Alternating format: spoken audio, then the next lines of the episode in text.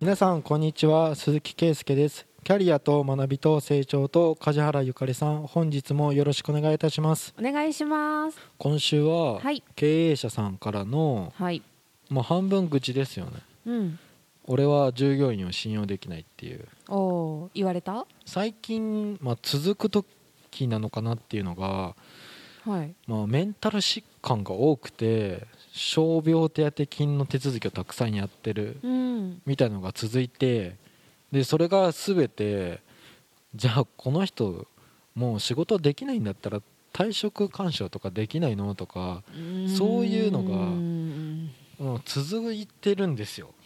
業界とか傾向ありますか？ない？あれですね。そういえばあるな。あある？介護1個。あうん介護2個。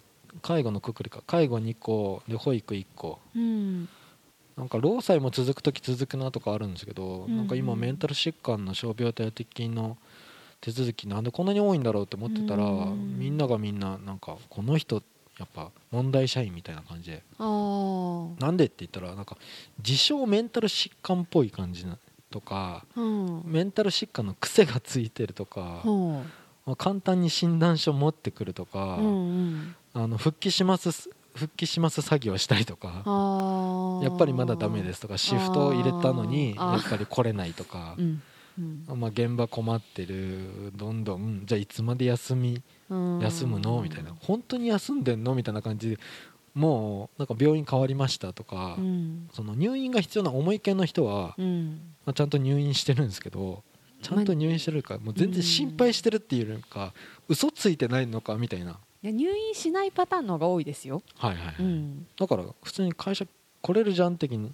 いやあのーすごいよく誤解されるポイントとして遊んでるっていうのは本当にあると思うけど、会社に行こうとするとかうん。行くと調子が悪くなるって本当にあるからでもサボってる人がいるのも事実だから。最近ネットのニュース？ん？多分 NHK とかのニュースでもあったけど、うん。公務員か誰かがうん。傷病中にはいなんか本を書いたのかなんかで、副業者ーなんか見た気がする。うん、うん。そういうので、はい。なんか懲戒になってたような気がするんですよ、うんうんだからそういうのもあるよねみたいな。こいつうん。嘘だよね。なんか休みを作ってみたいに自分でうん。もう疑い始めたらキリないっすよみたいにうん。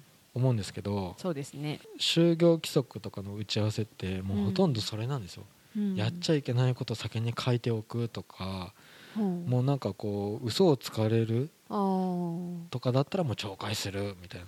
もうそういうことの話ばっかりで、だからもううん。もう従業員に甘いのは全部もう不利益変更だろうが、うん。給食期間なんて設けたくないとか。うん。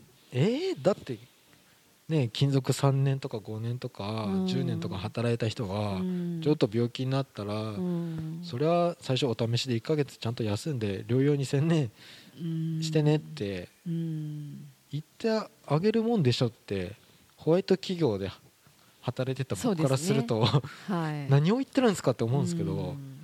いや最近みんなねみんなって言っちゃダメなんだけど、ね。簡単に辞めたりとか、うん。休職するとか、うん。いや就業規則確認せずに行ってくれよそういうやつとか言って。ああそうですね。うんうんなんか長期雇用の話に全然いかないんだけど、もういいいんじゃないみたいな。辞めたやつはすぐ辞めるみたいな、うん。でそういうやつに対してもなんかこう退職金とか、うん。いろいろ良くする必要ももうないんじゃないみたいに。うんうんうん。もうなんかだんだん殺伐としてきてるんですけど。なるほどうん。そうじゃない会社もありますよね。一応ね。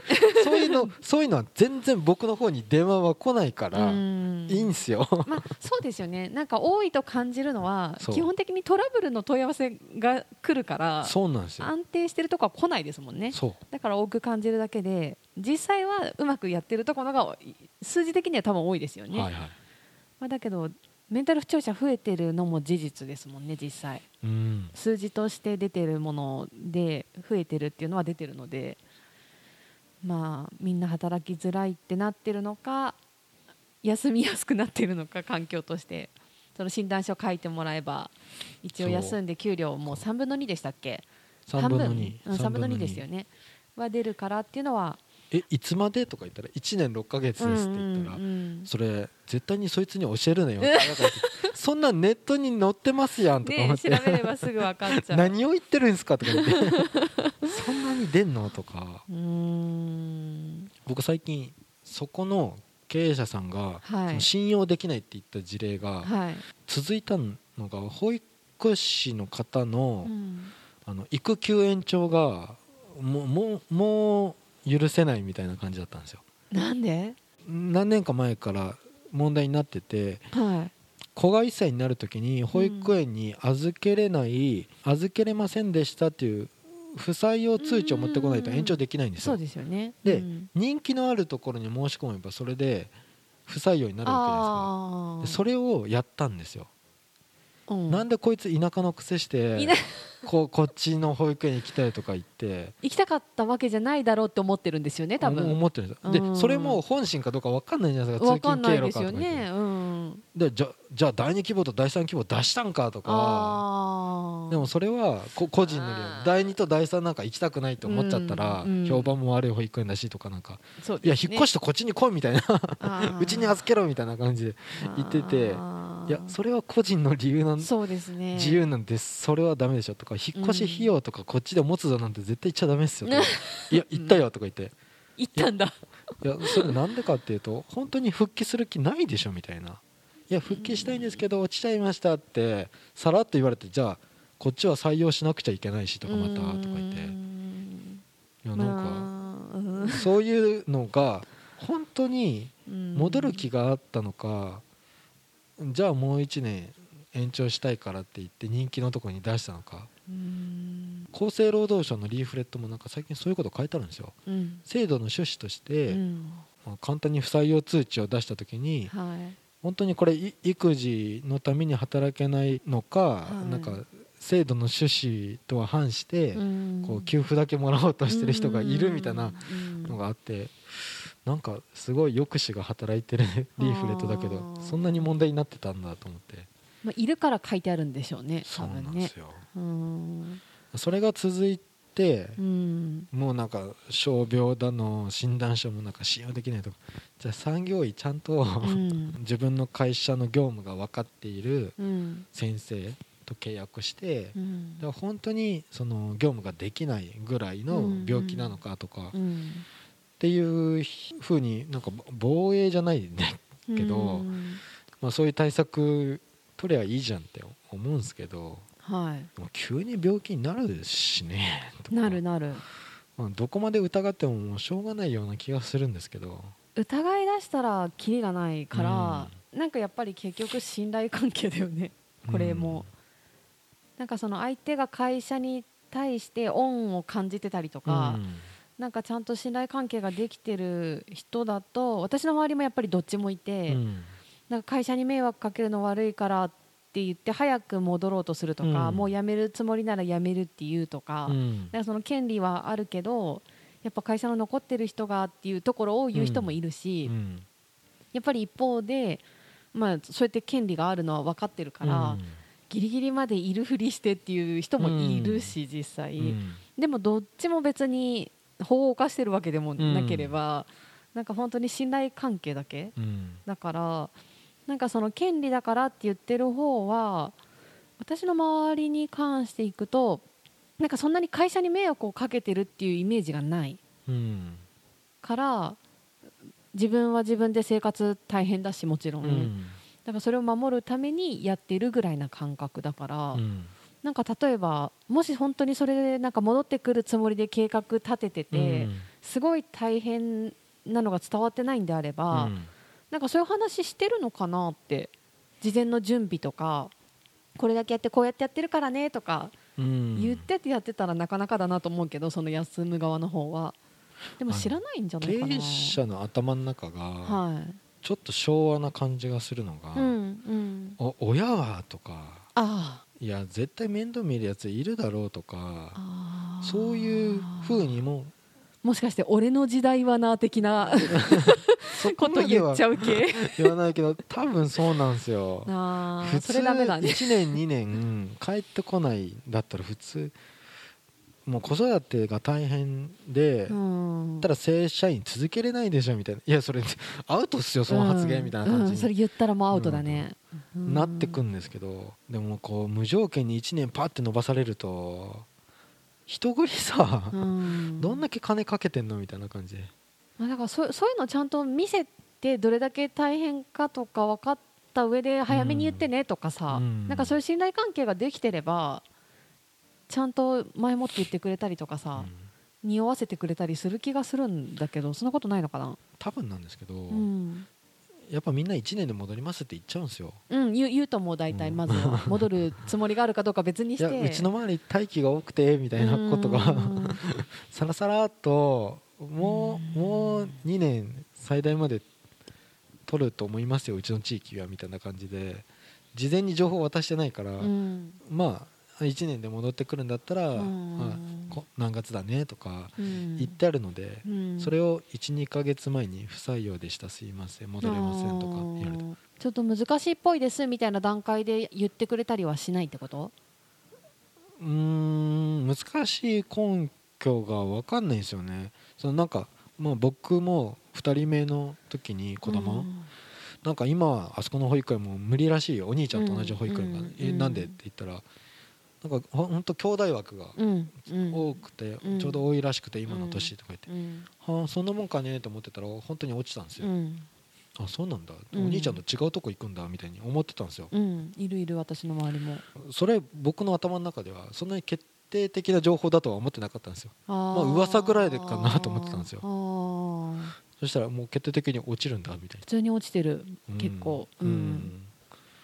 そそれがその会社経営とかしてる日常と、うん。保育園の中地域のママさん情報とかからすると、うん。そんな待機児童ってそんなもんかなみたいに。うん。ちょっとかけ離れてるといえばちょっと離れてる世界なんですよ、うん。いや戻ってくれるだろうみたいな。なんかそのさ信頼関係ができてる人だったら、なんかそういう状況があってっていう話とかもできるけうど、んなんか例えば今みたいな話をちょっとなんかそういうことがあるかもしれないですって言ったところで、うん。いやだったらこうしろよとか言われそうな人には言わないよね。うん。だから協力的に考えてくれそうな上司とか社長だったら、ちゃんと前もっていろいろほうれん草じゃないけどするけど、うん。なんか決めてかかられたり会社の都合に合わせようとさせられそうな人には直前まで情報を出さないと思うから誰でも、やっぱり人間関係じゃないと思っちゃうんだけど、うん、情報を引き出すにはやっぱり人間関係ができてないと無理だと思う、うん。うん特になんか不利な情報とかよくなんかあのほうれん草の研修とかでも言うけど、うん悪い情報ほど早く言えっていうのがあるんだけど、でも言えない人には言えないじゃん。言いづらいじゃん、うんだけどこの人にだったら早く言っても怒られずになんか対応方法とか、うん。もしもの策を教えてくれそうっていう人にはやっぱり言うんだよね、うん。らそれは言える人か言えない人かは日頃の関係と思なんかねやっぱ経営者の方がちょっと時代が違うし。うそうそこもなかかなかね頭が本当に一般社会のうん。そのお母さんの苦労とか、うん。そういうのを知らなさすぎなような気がするんですけどね。なんかその経営者側の言い分としては、うんなんかいやこっちの苦労も分かってくれっていうのが多分あるんだよね。それはいっぱい来る。うんうん、でそこもあながち間違っちゃいないし、うん経営者にしかない苦労あるからそれも分かるけど、うん時代が変わってるのは柔軟に適応していかないとダメだよね。もう社長からすると会社を運営してるうん。お客様の事情をどうやって対応しようとかうなんんだけど、従業員の事情のしかも家庭の事情までうん。こう突発的に言われるともうじゃあ仕組みで抑え込むみたいな感じ。で、うん。ああそんなもんなんすかねみたいな。だからもう緩い仕組みはいらないみたいな感うじ。で、ん。一回ちょっと厳しくしたいみたいな。うん。そうね。あんまり愚痴が近くに愚痴っていうかいろんな人の事情が社長のダイレクトに来ると、うん。まあこんないちいち対応してられないみたいに、うんうん。なっちゃってるんですよ。なるね。うん、なるなる。だからもう普通になんか人事的にやってる人がなんかまあ制度は制度だしとか、うん。ルールはルールだしってもう粛々とやるだけな気がするんですけど、うん。なんか経営者の頭の片隅にそういうのがどんどん入ってくるとうん。なんて時代になっちゃったんだみたいな。あそうそう。多いね。多いと思うよ。そういう人。でもなんかやっぱり半分仕方ないかなってちょっと思っちゃうのは、うん。自分たちはそうじゃなく頑張ってきたっていうのがあるじうゃん、ん。だからそこを考えるとおいい時代に生まれたなって思いたくなる気持ちはわかるよねちょっと。あ今の子たちはいい今の子たちにして。対してそれでクビにもなんねえんだみたいうな、ん自分は結構夜中まで働いてとかの時代じゃん、うん。どっちかっていうと。だからなんかそういうのが全く分からず平気で休みますとか、うん。それこそ休みになったらつながらない権利ですみたいなこととかも当たり前にあるけど、なんか昔はそうじゃない人たちもいたから、気持ちが分からないっていう気持ちはなんとなく分かるけど、うんまあ、でもだからといってそれで OK っていうことではないから、うん今の時代に合わせて変えていくしかないよねっていう話になるよね。そう。そんなに嫌だったらやめればいいじゃんとか。そうなの。本当にそれが嫌だったら従業員採用しないっていう方向に行かないとダメだと思う。うん来なくなるしねいずれそのやり方ずっと続けてると。従業員辞めていくし新しい人も入らないし入っても定着しない。余計経費がかさむんですよ、うんと単純に。思う。そんなんやめてってまた採用にお金かけて、うんうん。こんなに採用して入れたのになんでまたすぐ辞めるんうだよ、んうん。いやさ げ原因をちゃんと見ようよみたいな。もう原因分かってるよって。そうそう。変わるか変わらないかだと思いますね、うんそこは。これからもっともっとみんながなんだろうな会社に対してのねうん優先順位仕事をなんかちょっと熱だ簡単な熱とか風邪でもうん。普通来るだろうとかもうそういう根性論的なものはもああそこはもうないね、うない、うん、うん。でもなんか一方でこの結構楽して生きてる人が増えてる感じもちょっとあって私の中では。でそれが悪いわけではないけど少し前に投資詐欺とかでなんかあの誰か逮捕されてる人がいたんだけど、うん。関西の人で。やっぱその辺のターゲットになってたのが結構若い世代で,、うん。で今若い世代の子たちに不労所得的なさ、うん。ファイヤーとかも確かあの何早期リタイアしてうん。でその運用で儲けたお金で働かずに暮らすみたいなのを目指そうぜみたいなことを言ってる人たちとかも結構いて、うんなんかそういうところに騙されるじゃないけど、うん。なんかそれで実際に騙された人たちが結構数いて、うん。でなんかそれってそのちゃんと働いて自分に力つけてとはちょっと真逆の発想じゃん、うん。だから上の世代より下の子たちの方が騙されやすいっていうのがあって、うん。なんかそういうなんていうの頭使って稼ぐっていうやり方が今大事だからうん。長く働いてお金稼ぐ昔の考え方がなんかダサいじゃないけど、うん。なんか違うみたいな風潮もちょっとある気はしてるんだけど、うん。そこはバランスだよって私は思うから。だからそこは頭を使って考えた方がいいよって思う。厳しさも大事だし、うん。でも要領よく楽して結果を出すっていう発想も大事だうし、ん。うまく合わせるようにしてってほしいなって思まあこういうの学校で習ってないからね。ううん。習ってないけどでもなんか親に言われなかった甘い話はろくなことないからなんか騙されないようにみたいなこと私昔言われたことあるけどだから保険保険とかなんかではい。絶対保証人にはなるなとかさ そういう類のことと同じで うまい話になんかいいことないから真面目に働きなさいみたいなことだいぶ昔に言われたことがあるんだけど、なんかそそればっかでもないと思うの？今の時代は、うん。その真面目にコツコツっていうのがバカを見るっていう時代でもあるじゃんちょっと、うん。だけど だけどバランスは大事。頑張る時期とそれを知恵にしてうまく稼ぐ時期とっていうのがあるんじゃないかなって思う、ああ、うん、からずっと楽してなんかやっていくのはちょっと発想として違うけどそれを煽ってる人が増えてるなって気がしちゃってる、ああ煽ってる人ね、うん、YouTube もいっぱいいろんな人がやれるし、うん。だから見極める力大事っていう話は前々からいろいろしてると思うけど、うん。なんかいろいろ本当に辛くて休む人はいいけど、うん。あなんか保保険っていうか傷病手当でお金もらいながら楽できるみたいな発想で休んでる人は、いつかツケが来るぞって思っちゃうから、そこはちゃんと自分で力つけようねって言いたいそこだけは、世の中の情報に踊らされてる人が多いこと多いこと。多いねまあ。ちょっとやっぱり自分半分は間違ってる、うん。半分は自分でこれは本当かなって思ううん。頭が必要でう、ん。で間違ってるし相手がどう思うかっていう何信頼関係というか人間関係をどう,、どう築くかな自分だけ良ければいいっていううん。もんじゃないっていう。また積極臭いっすねこれ。あ積極臭いの嫌いなんで。そうね。説教臭くなるのは嫌なんだけど。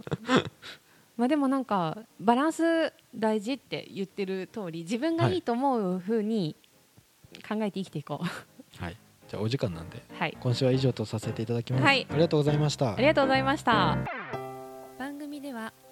のご意見ご質問をお待ちしています社会保険労務士事務所コルトスのホームページまたは info アットマーク sr ハイフン koluts